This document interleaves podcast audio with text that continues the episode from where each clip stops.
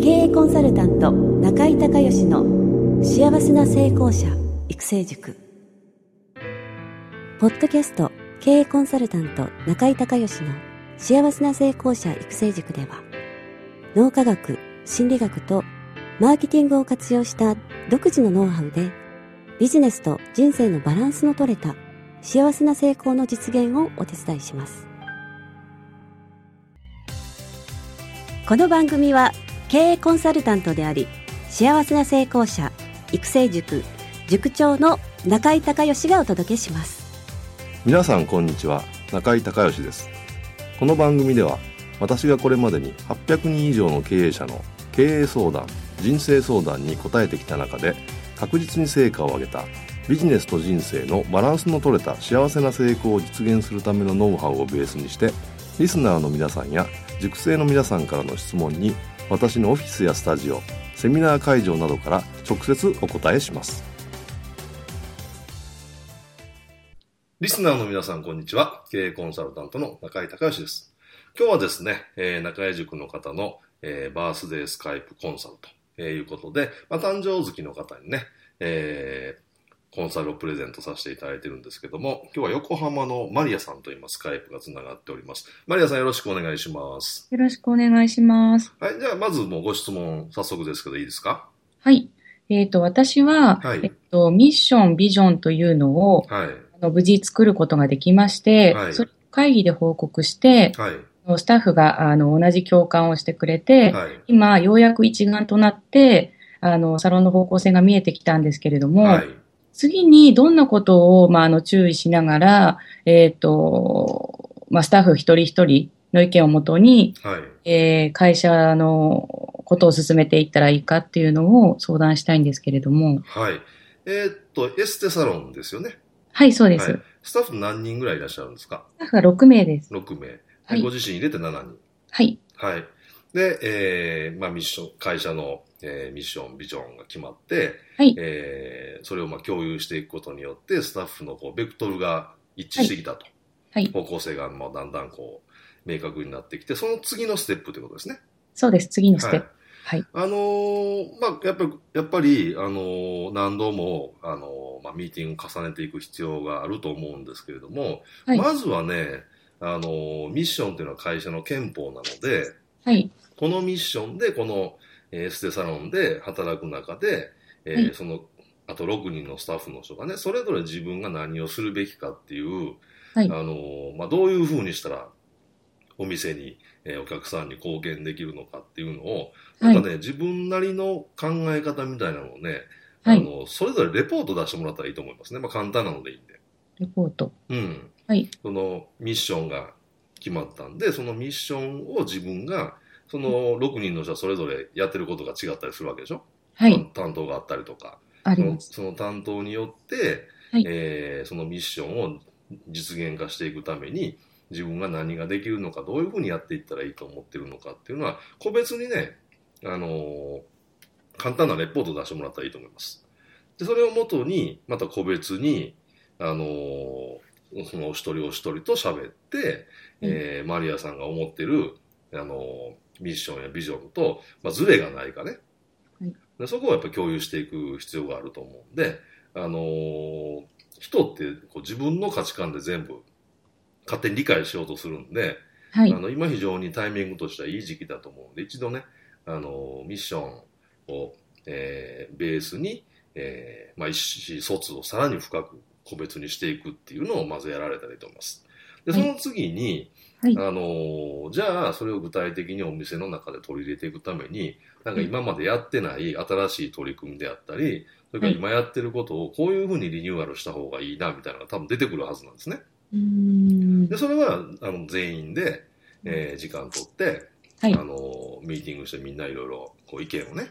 はい、えー言ってもらってまとめていくっていう。で、いっぺんには全部できないでしょうけど、まあ、優先順位を決めてみんなで話し合いながら、えー、どんどんその、まあ、業務改善ですよね。業務改善やっていくっていうのをやっていけばいいと思うんですけど、やっぱりその個人のその認識に差があるとそこがやっぱり、あの、せっかくいいアイデアが出ても、それぞれの認識が違うとまた後で、えー、これなんか違うってことになりかねないので、まあ一旦その個人レベルの、えー、すり合わせをして、その次のステップとしてみんなでいろいろ考えるというのをやられたらいいと思います。でね、ミーティングは、あのー、基本は、あのー、もうブレストのスタイルで、要は、あのー、何でも言っていいと。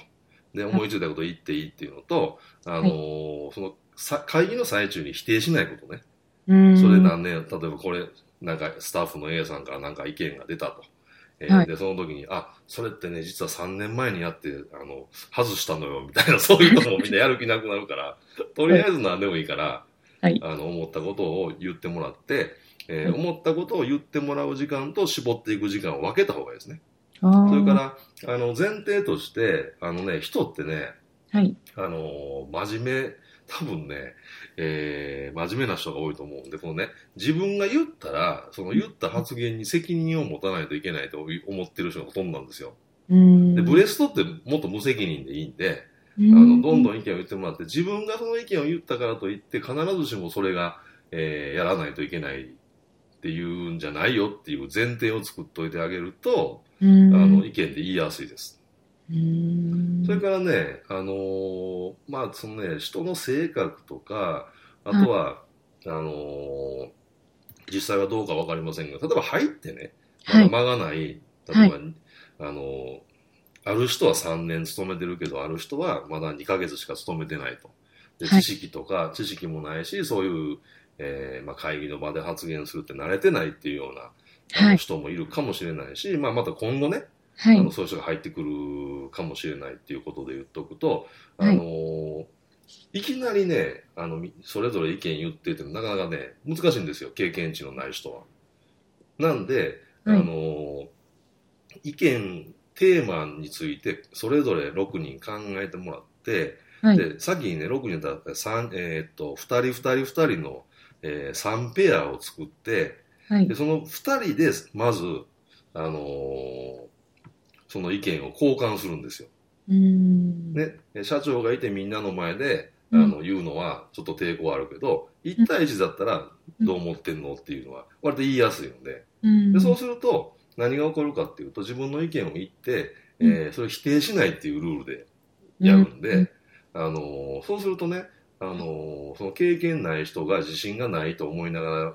でも意見を言ったらその聞いてる方の人がそれをねあの認めてくれるわけ。うん。それも一つありねみたいな。うんうん、でそうするとそれを一回やっといてじゃあそれぞれ皆さん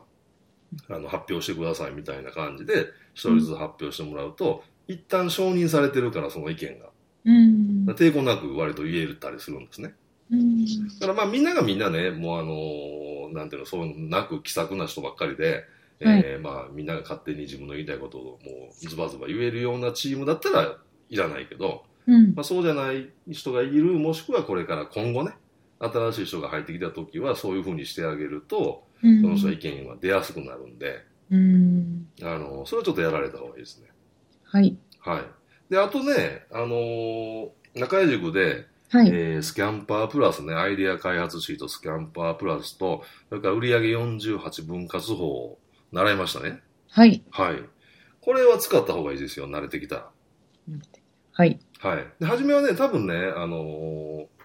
えっ、と、今までより、その、ミッションやビジョンっていうことが共有できてるので、はい、えー、みんないろんなね、あの、意見とかアイディアとかそ、そもそも今まで思ってたけど言わなかったこととか言えなかったことがどんどん出てくると思うんで、うん、当面はね、いいと思うんですけどね、うん、ある程度やるとやっぱりこうネタ切れしてくるじゃないですか。はい。で、その、もうそろそろなんかあんまり新しい意見出なくなったなっていう時期になったら、えー、はい、今言ったスキャンパーと48分割法で、うん、マリアさんが、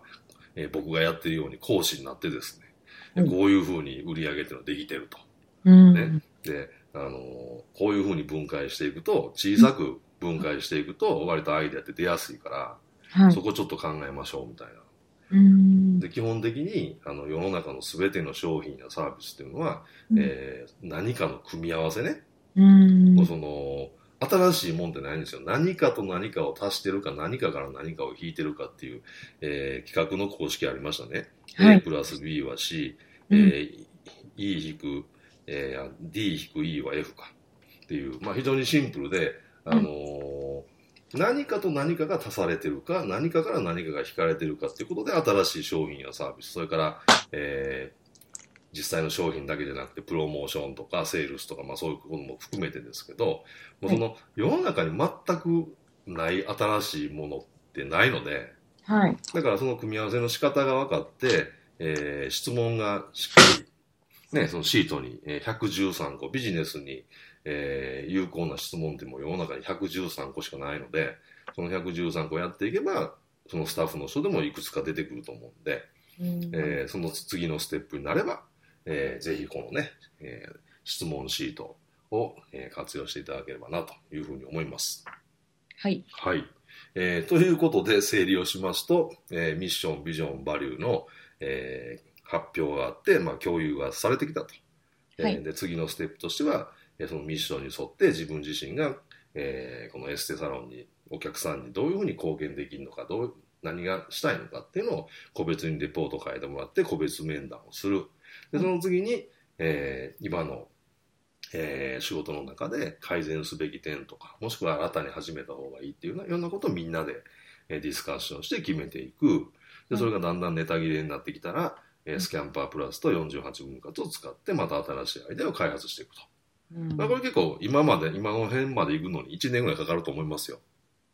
あそうですか。うん。はい、でもかなりね、その1年間の間に、スタッフの人も成長するだろうし、はい、あのお客さんの満足度も高まるでしょうし、はいえー、売り上げも上がってくると思いますよ、今言ったステップでいくと。うんはい。はい。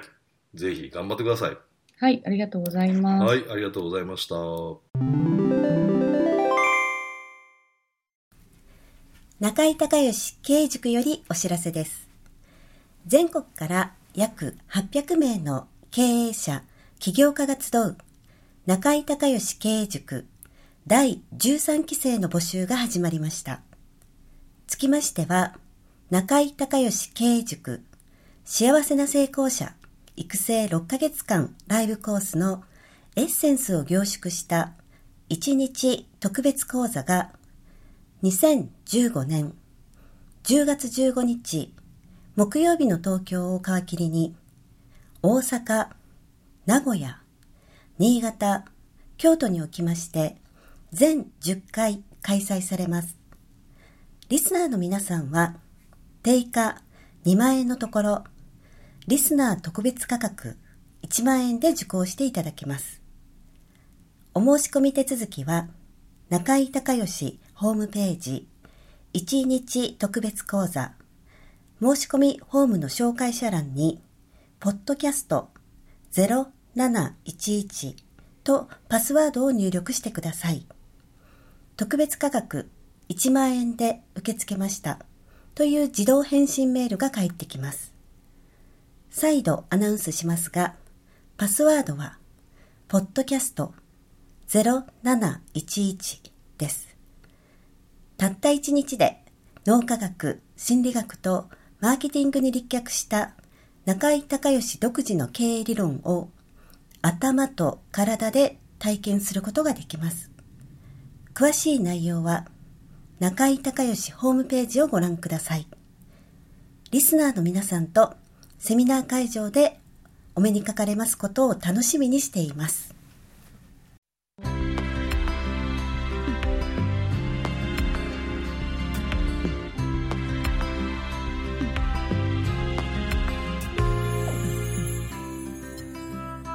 今回の番組はいかがだったでしょうか？あなた自身のビジネスと人生のバランスの取れた幸せな成功のための気づきがあれば幸いです。なお、番組ではリスナーの皆さんからの中井隆義へのビジネスや経営に関する質問を募集しています。質問はホームページの受付フォームからお願いいたします。また、全国各地から